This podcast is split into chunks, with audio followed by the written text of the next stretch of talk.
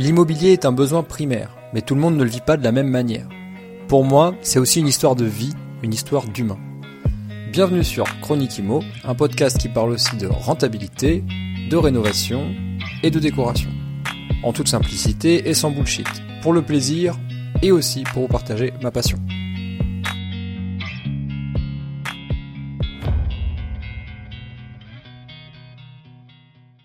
Salut à toi, bienvenue sur un nouvel épisode de Chronique Imo, j'espère que tu vas bien. Moi ça va très bien, ça va même très très bien puisque euh, ben, j'ai euh, les travaux qui avancent bien un petit peu partout, euh, sur les différents chantiers, j'ai des projets qui avancent et en plus de ça je peux le partager avec toi aujourd'hui sur le podcast Chronique Imo, donc ça me fait plaisir.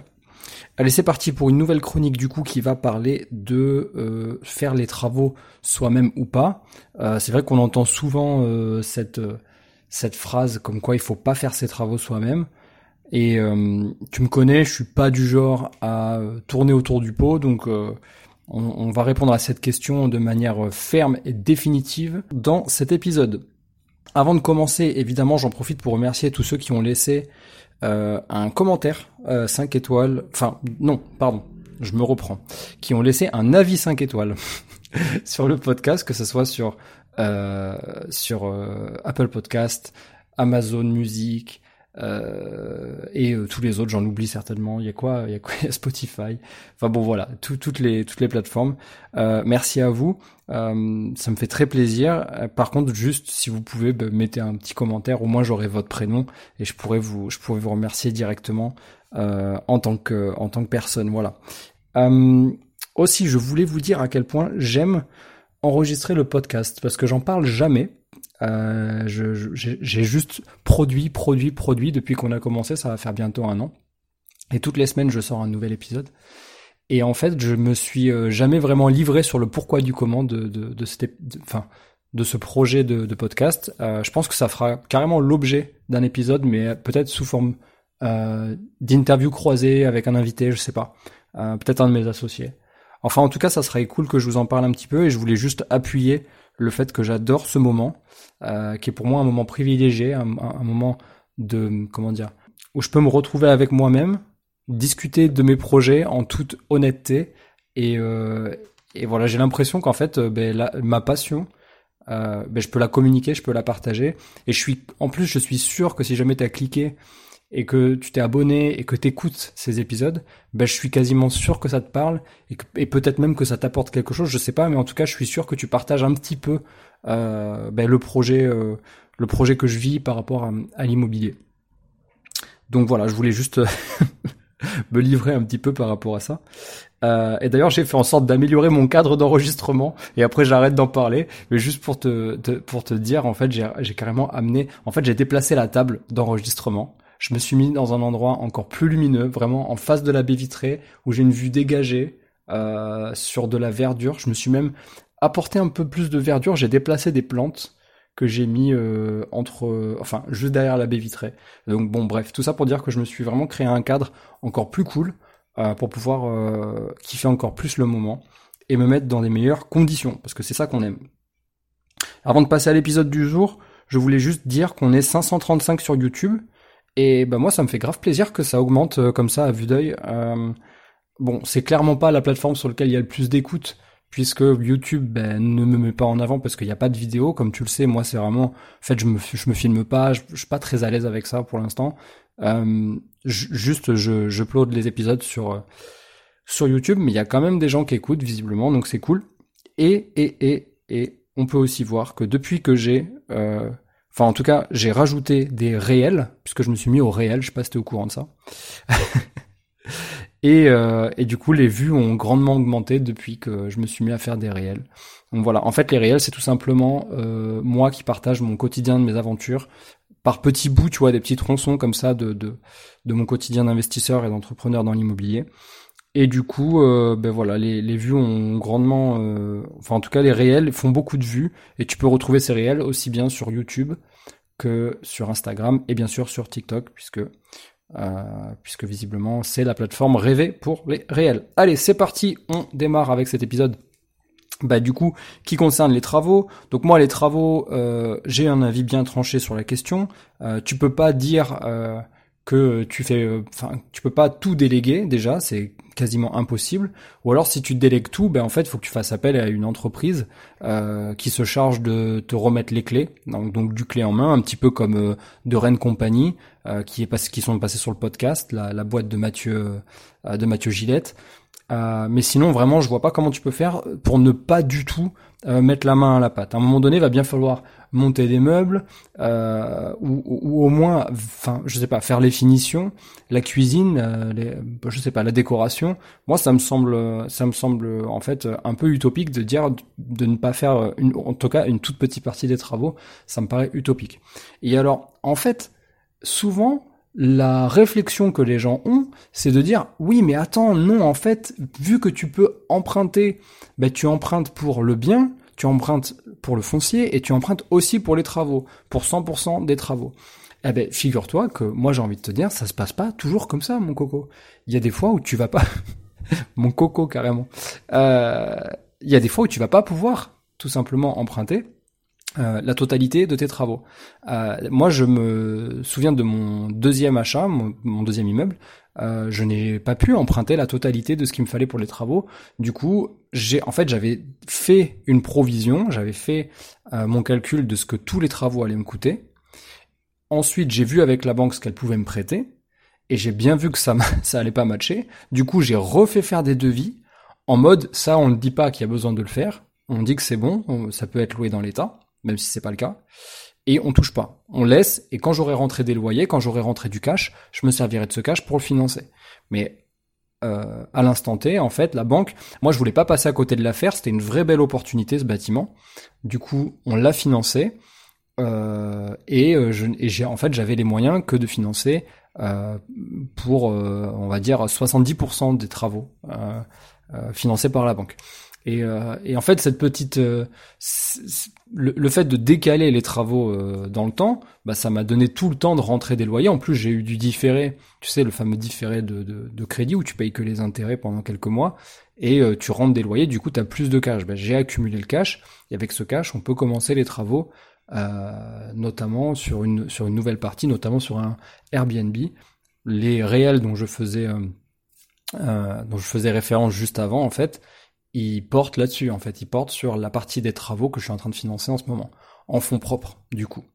Euh, donc évidemment, je vais pas te dire c'est pas vrai. Oui, c'est vrai que si tu as la possibilité de financer tous les travaux, euh, voire même un billet supplémentaire pour avoir un maître d'œuvre ou en tout cas quelqu'un qui est considéré comme un euh, qui, va gérer ton, chantier pour toi et qui va gérer l'intermédiation avec tous les corps d'État et faire en sorte que ça se passe bien et te faire des comptes rendus, ben yes, why not? Évidemment, je vais pas te dire non, le fais pas. C'est évidemment ça qu'il faut faire. Mais la vérité, c'est que des fois, tu n'as pas l'opportunité, tu ne peux pas. Euh, et euh, j'ai tendance à dire, un crédit vaut mieux que pas de crédit du tout. Donc, si jamais tu as l'opportunité d'acheter un bien euh, et que t'as pas l'opportunité de faire les travaux, il y a aussi la solution où tu achètes le bien via la banque. La banque, elle te dit, ben peut pas vous financer plus que le que ça. Donc tu dis pas qu'il y a des travaux et tu vas ailleurs pour faire un crédit conso, par exemple de 10 000 euros, s'il faut 10 000 euros, pour faire les travaux. Parce que toi, tu vas t'y retrouver, tu le sais très bien que tu vas t'y retrouver, puisque quand il sera rénové, tu vas rentrer des loyers et tu as déjà fait ton calcul de cash flow positif. Tu sais que ça va, ça va te permettre de rembourser et le financement du bien et le financement des travaux. Donc en fait, il n'y a, a, pas de débat sur le fait que c'est OK de s'endetter euh, pour euh, financer les travaux. Maintenant, la vraie question, c'est est-ce qu'il faut mettre la main à, la pâte Tu vois? Donc une fois que tu as l'argent, est-ce que tu dois vraiment mettre la main à la pâte? Alors là, j'ai envie de dire, est-ce que tu es OK avec ça, toi? Est-ce que physiquement tu te sens de le faire? Est-ce que tu te sens les compétences? Et même si t'as pas les compétences, est-ce que tu penses que ça a une plus-value? Aussi bien pour toi humainement que pour le projet, tu vois, pour le projet en question. Donc, à ça, il faut, te, il faut se dire que est-ce que tu vas faire d'autres projets derrière? Et moi, j'ai réfléchi comme ça, et il y a tout un tas de compétences que j'avais pas en 2017-2018, avant de me replonger dans les travaux, ben, tout simplement parce que je m'étais jamais dit, ok, je vais, euh, je vais enchaîner les biens, et du coup, je vais avoir besoin de compétences parce que ça va me rendre plus performant dans la comparaison des euh, des devis, ça va me rendre peut-être euh, plus aguerri pour faire certaines choses moi-même qui vont me faire faire des économies significatives sur mes projets immobiliers, etc., etc. Et donc du coup, euh, moi, moi Mathieu, je suis partisan de faire une partie des travaux moi-même. Et voilà, ça se juge pas. Et peut-être que toi, tu dis non, moi hors de question que je me pète un ongle ou que je me ou que je me ou que je me coupe sur un chantier. Donc non. Ok, pas de souci. Alors dans ce cas-là, qu'est-ce que tu mets en place pour que les travaux aillent à son terme, tu vois? Donc c'est toujours pareil, c'est la bonne balance entre qu'est-ce que je dois faire et qu'est-ce que je peux faire. Moi, dans ma situation, je sais que pour certains projets, j'aurais pu complètement déléguer. Mais je me suis souvent euh, proposé euh, aux personnes que je prenais ou pour, lesquelles j'ai signé les devis, euh, les entreprises, je me suis souvent proposé à être sur le chantier pour les aider, pour leur filer un coup de main. Ou alors même si je l'ai pas demandé, ben, je le faisais de mon plein gré. J'ai pris le gauche et j'étais sur place le jour de leur, de leur intervention. Et ce qui est bien quand tu es sur place sur le chantier, j'ai pas, c'est un peu sournois, mais tu vois, ça, ça donne une pression un petit peu naturelle aux personnes qui sont sur le chantier. Ils vont, bon, ça dépend évidemment de, de, la, de comment la personne se comporte au quotidien, etc. Mais généralement, ils te la font pas à l'envers. Dans le sens, ils voient que tu es présent, même s'ils le savaient pas, bon, ils vont peut-être se comporter un peu mieux, ils vont peut-être moins foutre le bordel, moins laisser de la saleté sur le chantier avant de partir. Euh, et d'ailleurs, le fait que tu sois là, ça va leur permettre de te poser des questions et donc du coup euh, bah, de faire moins d'erreurs. Euh, moi, je l'ai compris euh, en fait au fur et à mesure de mes passages sur le chantier.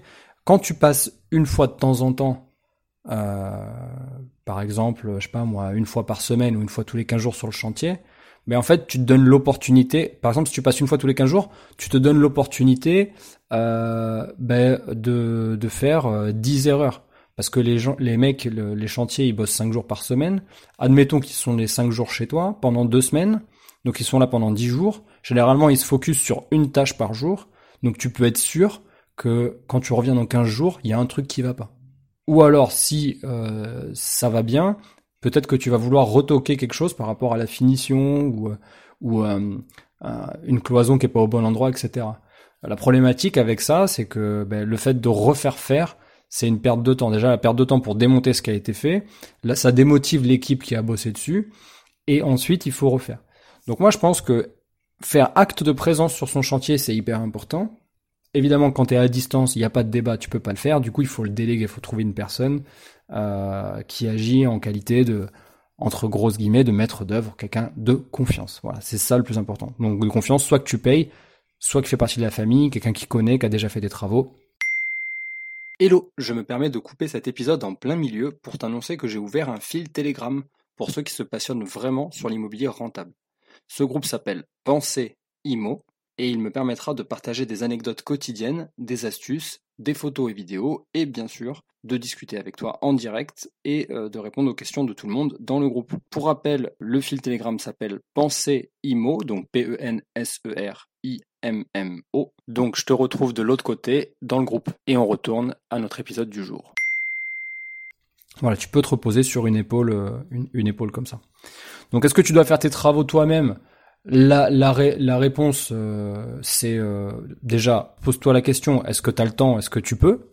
Et surtout, qu'est-ce que tu dois faire? Donc une fois que, as que tu as ces deux éléments, pardon, tu dois euh, une dernière fois mettre en perspective le projet final si tu te mets pas de date butoir de quand est-ce que tu vas mettre en location ton appartement ou quand est-ce que tu vas revendre le projet, parce que peut-être que toi tu m'écoutes et tu fais pas de locatif, peut-être que toi t'es, euh, tu, fais de la division, je sais pas, peu importe, tu fais des, des, tu fais des culbutes en, faisant des achats-reventes, etc. Mais dans tous les cas, peut-être que tu as une partie travaux. Ben moi, ce que je pense, c'est qu'il faut donner de soi, il faut être présent. Euh, et à titre personnel, je suis présent sur tous mes chantiers. Et hors de question qu'on démarre les travaux le premier jour de chantier que ça soit pour euh, n'importe quel corps d'état, je suis toujours sur place, c'est moi qui remets les clés. C'est très rare quand je suis pas sur place. Euh, alors c'est sûr que je suis pas là tous les jours, je les laisse bosser. Euh, mais par contre, quand je suis présent, je suis ultra présent. Je suis pas un fantôme. Je suis pas juste là à jeter un œil. Non, non, je suis présent. Je donne la main s'il faut filer un coup de main. Je, je montre que je peux être force de proposition. Je, je remets en doute même les personnes et même moi-même. Je remets en doute ce que je leur ai demandé de faire en disant ah peut-être que j'ai fait une erreur, je vous ai demandé de faire comme ça.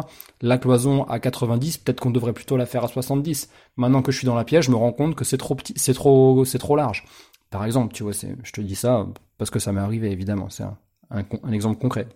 Donc quand les gens me demandent alors tes travaux ça avance, ils savent très bien que je peux donner l'exact l'exacte étape à laquelle on en est sur un chantier parce que je suis ultra présent. Évidemment, je suis les chantiers quotidiennement grâce à un groupe WhatsApp où je réunis tous les tous les corps d'état pour qu'on puisse communiquer et qu'il n'y ait pas d'erreur.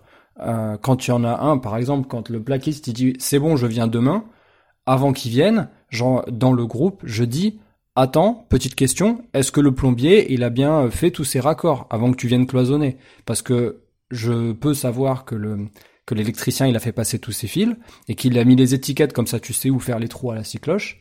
Mais par contre, peut-être que euh, le plombier, lui, il a mis tous les PER en place, tous les tuyaux, tu vois, d'arrivée et d'évacuation, mais peut-être qu'il les a pas encore euh, fixés, peut-être qu'il les a pas bagués.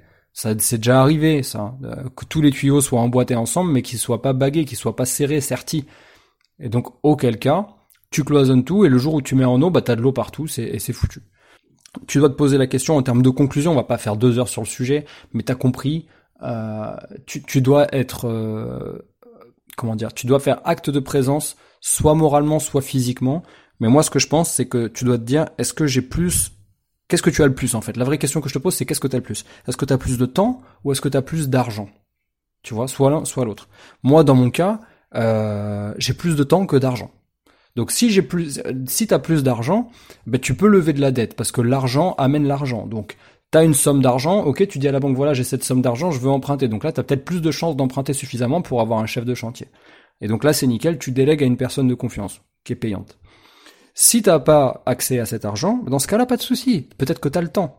Des fois, t'as ni l'un ni l'autre, ça arrive. Quand t'es dans une situation pareille, euh, il faut, euh, il faut, comment dire, il faut trouver du temps supplémentaire euh, à ta semaine et faire comme moi au début, c'est-à-dire me taper tous les soirs après le boulot et me taper les week-ends sur le chantier à faire moi-même. Mais si jamais tu as plus de temps, alors dans ce cas-là, moi je te dirais, fais comme moi, consacre du temps, vas-y, mets la main à la pâte, fais les petits travaux où tu où tu te dis qu'il n'y a pas besoin, où il n'y a pas besoin d'être euh, expert de la pratique. Par exemple, déjà, tu peux enlever électricité, plomberie, tu enlèves de ta tête. Euh, voilà, parce que ça, il faut, euh, il faut des assurances en plus. Moi, je te conseille vraiment de faire appel à des entreprises qui ont des assurances décennales, évidemment. Et par contre, pour tout le reste, là, par exemple, je suis en train de me taper le sol en ce moment. C'est physique, c'est intellectuellement pas très intéressant. Ça, c'est douloureux, je me fais mal aux genoux, mal aux coudes, euh, je peux me couper, tu vois, j'ai les mains qui sont, qui sont coupées de partout. Euh, mais à côté de ça, eh ben, je consacre mon temps à être sur le chantier, comme ça je peux aussi avancer et discuter avec les gens sur le chantier pour les, pour les aiguiller, et moi j'ai mon sol qui avance en même temps. Donc euh, voilà, bon, je pense que tu as compris euh, là où je voulais en venir. Pose-toi la vraie question, est-ce que tu plus de temps ou est-ce que tu plus d'argent? Et ensuite, pose-toi avec cette idée, qu'est-ce que tu peux faire? Quand tu as, as, de l'argent, c'est un levier, quand tu as du temps, c'est un autre levier, c'est juste un autre type de levier, mais tu peux t'en servir aussi. Voilà pour, euh, pour l'épisode du jour. Ça, ça, va peut-être permettre, j'espère en tout cas, de, répondre à cette question si tu te l'es déjà posée, puisque euh, souvent euh, en apéro IMO, en rencontre immobilière, euh, on entend les gens qui ont un avis tranché, qui disent oh là là, ne fais surtout pas les travaux toi-même. Écoute, réfléchis. On a tous un avis différent, on a tous un projet immobilier différent avec une situation personnelle différente, et du coup, ça nous amène à faire des choix différents.